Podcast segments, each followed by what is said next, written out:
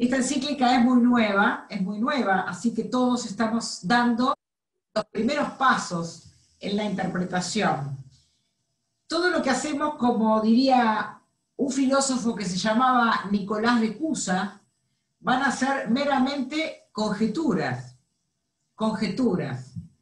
Ninguno de nosotros está en la cabeza del Papa Francisco, pero sí estamos en el mismo barco y estamos sintiendo los mismos problemas que él. Así que es probable que por empatía, por fraternidad, por compasión y por misericordia con los que sufren, es probable que entendamos el sentido de esta encíclica. De todos modos, más allá del sentido que le dé el Papa Francisco, si esto fuese una obra de arte, que creo que lo es, ustedes saben que la obra de arte vive, aparece, cobra sentido cuando se la contempla. Si no, es una tela guardada en la bóveda de un banco, cotizada como una mercancía. Pero cuando esa obra de arte es exhibida y el público la mira, y sin saber nada de historia del arte, nada, absolutamente nada, pasa por adelante de un montón y se detiene en una y abre la boca y algo le produjo, eso es el sentido. El sentido se da de a dos. Igual que para bailar un tango se necesitan dos. Entonces, esta encíclica cobra sentido con la mirada de todos nosotros. Cada uno de nosotros en el mundo, en distintos contextos, va a contemplar algo diferente, porque va a hacer una lectura a partir de su realidad, de su realidad social, política, económica, cultural, pero también desde su realidad católica. El Papa le pega duro a los católicos, ¿eh? En la encíclica. Los reta y también desde la realidad de los distintos cristianismos y desde las distintas religiones. Entonces, lo que yo voy a hacer es apenas una conjetura. Llevamos una semana apenas de la encíclica. Es un documento, como todas las encíclicas, son documentos complejos, solo que este Papa la hace maravillosa y a mí me recuerda mucho la pluma de San Agustín. Él cita a San Agustín en la encíclica. No voy a dar acá una clase de teología, porque ustedes saben que en este documento la palabra teología aparece una sola vez. Y la palabra cultura aparece 150 veces. Entonces no, va, no voy a hablar de teología, pero dentro de los teólogos marca una tradición, si uno cita a Santo Tomás o si uno cita a San Agustín. ¿No? Está más o menos marcando el ritmo del baile que va a ser. Y él habla de San Agustín. Y a San Agustín le toca la caída de un imperio. Cuando desaparece el Estado, la gente deja de tener identidad, porque la identidad me la da la pertenencia a una nación, a un pueblo, a una cultura. Pero cuando cae Roma, desaparece la identidad. Es una gran crisis la caída de Roma. A Nicolás de Cusa, mil años después le va a tocar otra caída y otro cambio de época. Por eso habla de las conjeturas. Pero a San Agustín le tocó pensar cómo volver a generar una identidad sin Estado. Y ahí aparece la catolicidad fuerte en su ciudad de Dios. Somos un pueblo, el bautismo va a ser nuestro pasaporte, dice San Agustín. Eso es nuestra identidad, no importa dónde estemos. Eso es la catolicidad. Así termina la encíclica Fratelli Tutti. Entonces, este paralelismo, que hay mucho para trabajar por delante, y no es de lo que voy a hablar en este espacio, pero para los que son teólogos es importante tenerlo en cuenta, porque es una bisagra histórica a la que estamos asistiendo, y a lo que algunos intelectuales y padres de la iglesia tuvieron el privilegio y a su vez la presión de hacer la síntesis y la superación. Ese fue San Agustín, por ejemplo. Y yo creo que el Papa Francisco esto es una opinión muy personal, está en ese momento, en ese momento de bisagra histórica, y él lo dice. Él dice, que llegar a una nueva síntesis, hay que volver a generar identidad, hay que desear ser pueblo, hay que pensar otro concepto de pueblo, hay que pensar otro concepto de Estado, hay que pensarlo todo nuevo. Pero no porque este Papa es populista y está en contra del liberalismo y no sé cuántas cosas, no, porque realmente la situación está muy grave, muy grave. 400 millones de personas desempleadas en el mundo. Un virus que no para de galopar por todas las fronteras. Una economía que va en picada. Escuelas cerradas, universidades cerradas. Entonces, estamos en un momento difícil. En ese momento aparece Fratelli Tutti. Fratelli Tutti. Y voy a hablar solamente del punto uno de la encíclica, porque Gerardo lo ha dicho todo, de una manera maravillosa, muy buena interpretación, muy buena síntesis. ¿Saben cómo empieza la encíclica?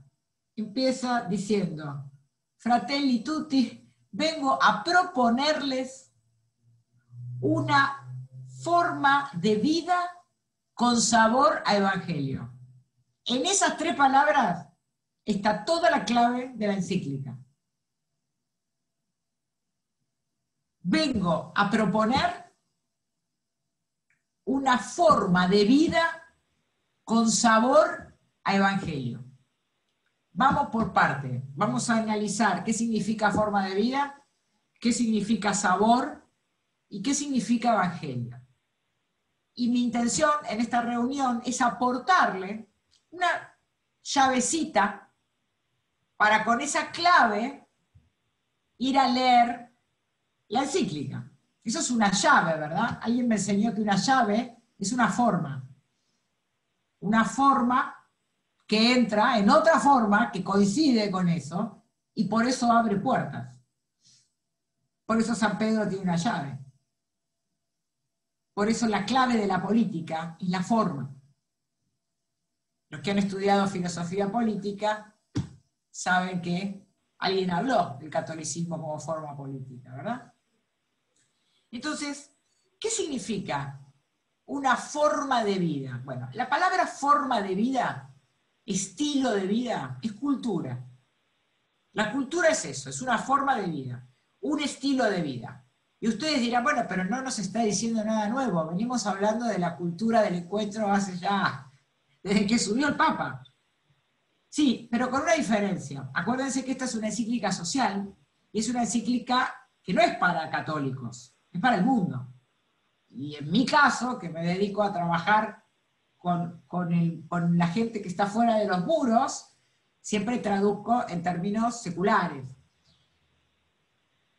Lo que me llama la atención es que en la, encíclica Laudato Si, el centro era la economía el centro giraba, la cíclica giraba en torno a una economía que mata, a una lógica de relaciones de producción que saquean, que destruyen todo. Sin embargo, acá la palabra economía casi ni aparece. Ni aparece. Acá el centro es la cultura. No aparece la filosofía, se la nombra una sola vez. Es decir, él va a hablar de una forma de vida y no va a recurrir ni a los silogismos de la filosofía ni a los grandes esquemas teológicos. La clave hermenéutica va a ser la cultura. ¿Por qué? Porque ahí está la llave, ahí está la forma política. Que esto es un desastre lo sabemos todos. Todo lo que enunció Gerardo y más. No, el Papa dice cuando analiza el pasaje del buen samaritano, y digo que me recuerda a San Agustín porque es muy irónico, tiene, tiene muchas frases irónicas, como escribía San Agustín en la ciudad de Dios, perdidas en el texto, cosas inusuales para una encíclica y para un papa. Pero cuando él analiza, cuando él analiza, dice, no importa eh, lo tradujeron como los salteadores. En, el Río de la Plata, en el sur del sur, decimos los asaltantes, no sé cómo dirán en México, ¿no? Los asaltantes. Dice, miren, no, no nos vamos a detener en los asaltantes. O sea, ¿sabe qué? No nos podemos detener en eso.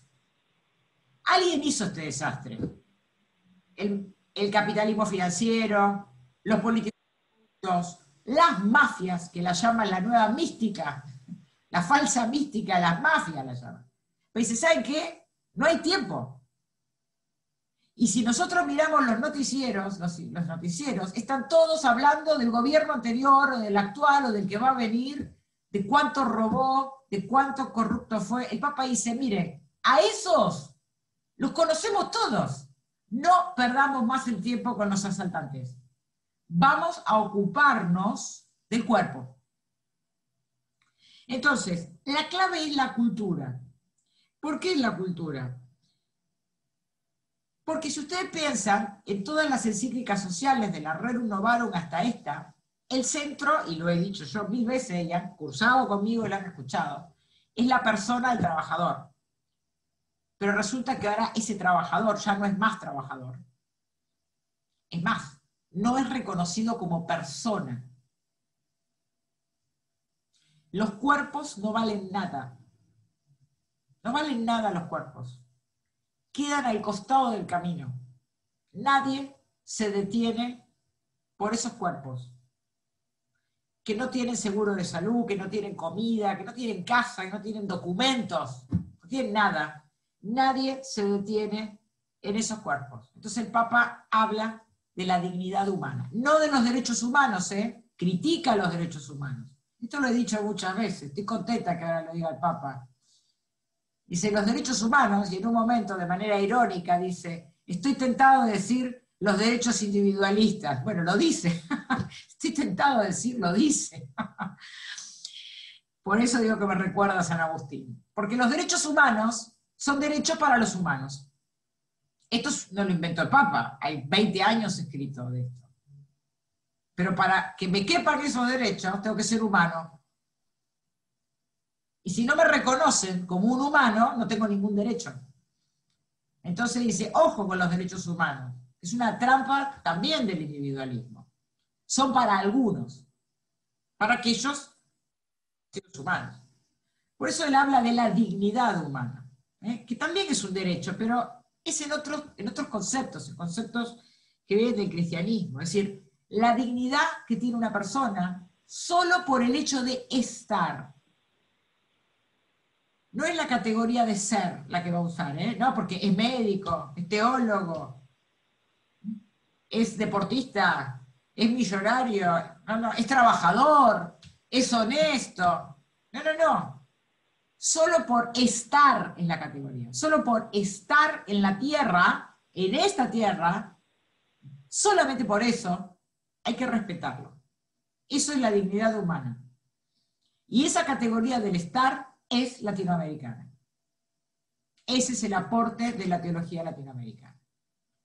Solo por estar le corresponde la dignidad. Entonces, el centro, el centro de todo el documento, como bien explicó Gerardo, es la dignidad de la persona humana. Más que el trabajo, ¿eh? porque no hay trabajo. Y hay que igual cuidar ese cuerpo. Entonces, la cultura es importante porque él dice, más adelante va a decir, hay que desarrollar un hábito cultural. Ustedes saben que los hábitos son las virtudes, las virtudes son hábitos, no son contenidos, son entrenamientos de la conciencia. No es una tabla de contenidos, eso es una cosa victoriana. La virtud es un hábito. Pero ahora dice que el hábito no es personal, es cultural. Hay que desarrollar en la cultura el hábito del reconocimiento. Tenemos que habituarnos a reconocer en esos cuerpos humanos. La gente no ve un humano cuando ve a una persona tirada en la calle. Por eso pasan de largo. El problema de la parábola del buen samaritano es la indiferencia. Porque dice, bueno, el asaltante ya sabemos lo que va a hacer. Pero los pastores? Porque los pastores también pasaron de largo. No se ocuparon. ¿Y quién se ocupó? Alguien de afuera, un forastero. Y además dice el Papa, no solamente se ocupó, le puso plata en el bolsillo, dice. Se trata de plata, se trata de dinero, se trata de repartir la renta. Cuando se habla de la función social de la propiedad privada, no se está hablando de la casa, se está hablando de la gran acumulación de la renta. Se trata de poner plata en el bolsillo. Dice esa palabra. Léanlo. Y además le dio su tiempo. Se quedó un rato ahí. Lo tocó. Y acá paso a la segunda palabra. Fíjense. Dice, vengo a proponer una forma de vida con sabor. La palabra sabor es la segunda que quiero resaltar. Sabor viene de sapere, de saborear. Y de ahí viene sapiencia, que no es lo mismo que la ciencia. La ciencia es un sabor, un saber exacto. En las universidades está la ciencia. Pero la sapiencia es otra cosa. Es un aprendizaje que yo adquiero con el cuerpo es lo que toco, lo que escucho, lo que veo, lo que siento. Es el sabor. Por eso habla de saber, con sabor. No dice con la gran ciencia infusa. Después habla de las, virtudes teologales infusas, pero es un saber.